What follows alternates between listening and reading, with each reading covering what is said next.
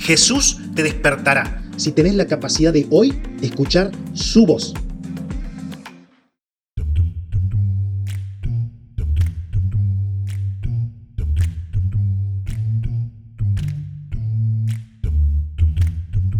Cuando se apagan las luces.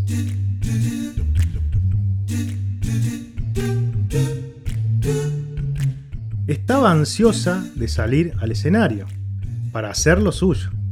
Bueno, digamos las simples líneas que le tocaban. Pero para ella era súper importante. Lucía espléndida. Era su momento de gloria. Se le notaba en el rostro. Hasta se compró un atuendo nuevo que le costó pasarse de su presupuesto semanal, por lo que seguramente deberá ajustar.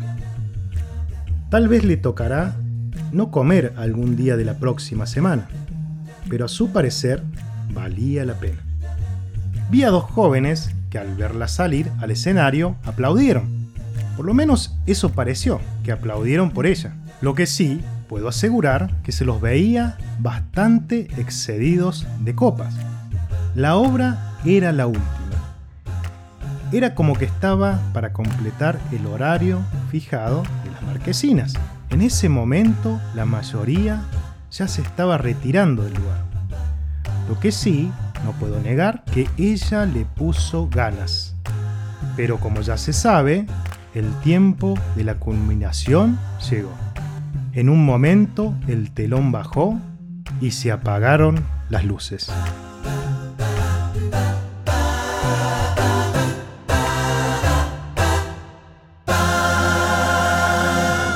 Anteriormente nos hicimos una pregunta bastante confrontante. ¿Recuerdan? La pregunta fue, ¿me gusta que me mientan? Y en este caso, yo diría que el cuestionamiento es, ¿me encuentro viviendo algo irreal? Vivimos ansiosos por hacer cosas que en realidad no son tan importantes, pero a nuestro parecer sí. Y cuando no se da la oportunidad de hacerlas, nos frustramos y entramos en un estado de depresión. La realidad es que son cosas vanas, vacías, que cuando logramos concretarlas, tenemos nuestro minuto de fama, porque es algo momentáneo, que se termina. Es como una sensación de felicidad que alcanzamos. ¿Y por eso que alcanzamos? ¿Cuánto perdemos? ¿Cuánto va a quedar en el camino? ¿Valdrá la pena? Si hacemos un recuento, seguro te sorprenderás todo lo que se perdió, las personas que quedaron dañadas, el daño colateral provocado, solo por conseguir tus objetivos a como dé lugar.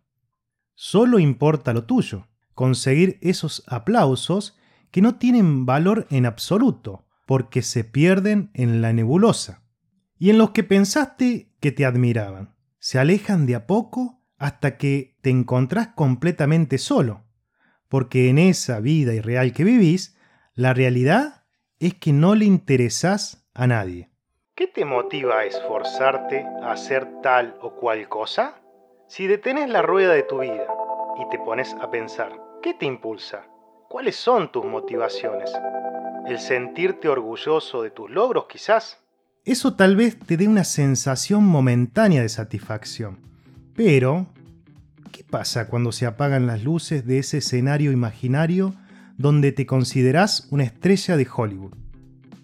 La verdad es que cuando se apagan las luces, solo quedas vos y tu realidad, vos y tu soledad, y tu vacío imposible de llenar. La motivación de contarte esta historia ficticia, en la cual puedes sentirte identificado por estar padeciendo situaciones similares es traerte buenas noticias. A Dios sí le interesas. En una de las cartas que está escrita en la Biblia, dirigida a los Efesios, el escritor les dice que Dios puede darles la capacidad de ser sabios para que puedan entender cómo es Él. También dice que si formamos parte de su iglesia, vamos a tener parte con su Hijo Jesús que todo lo llena en todo. Ya no tendrás soledad, porque Él estará contigo. ya no estarás vacío, porque Él es la pieza fundamental que faltaba en vos. En Jesús tendrás plenitud. Estarás completo.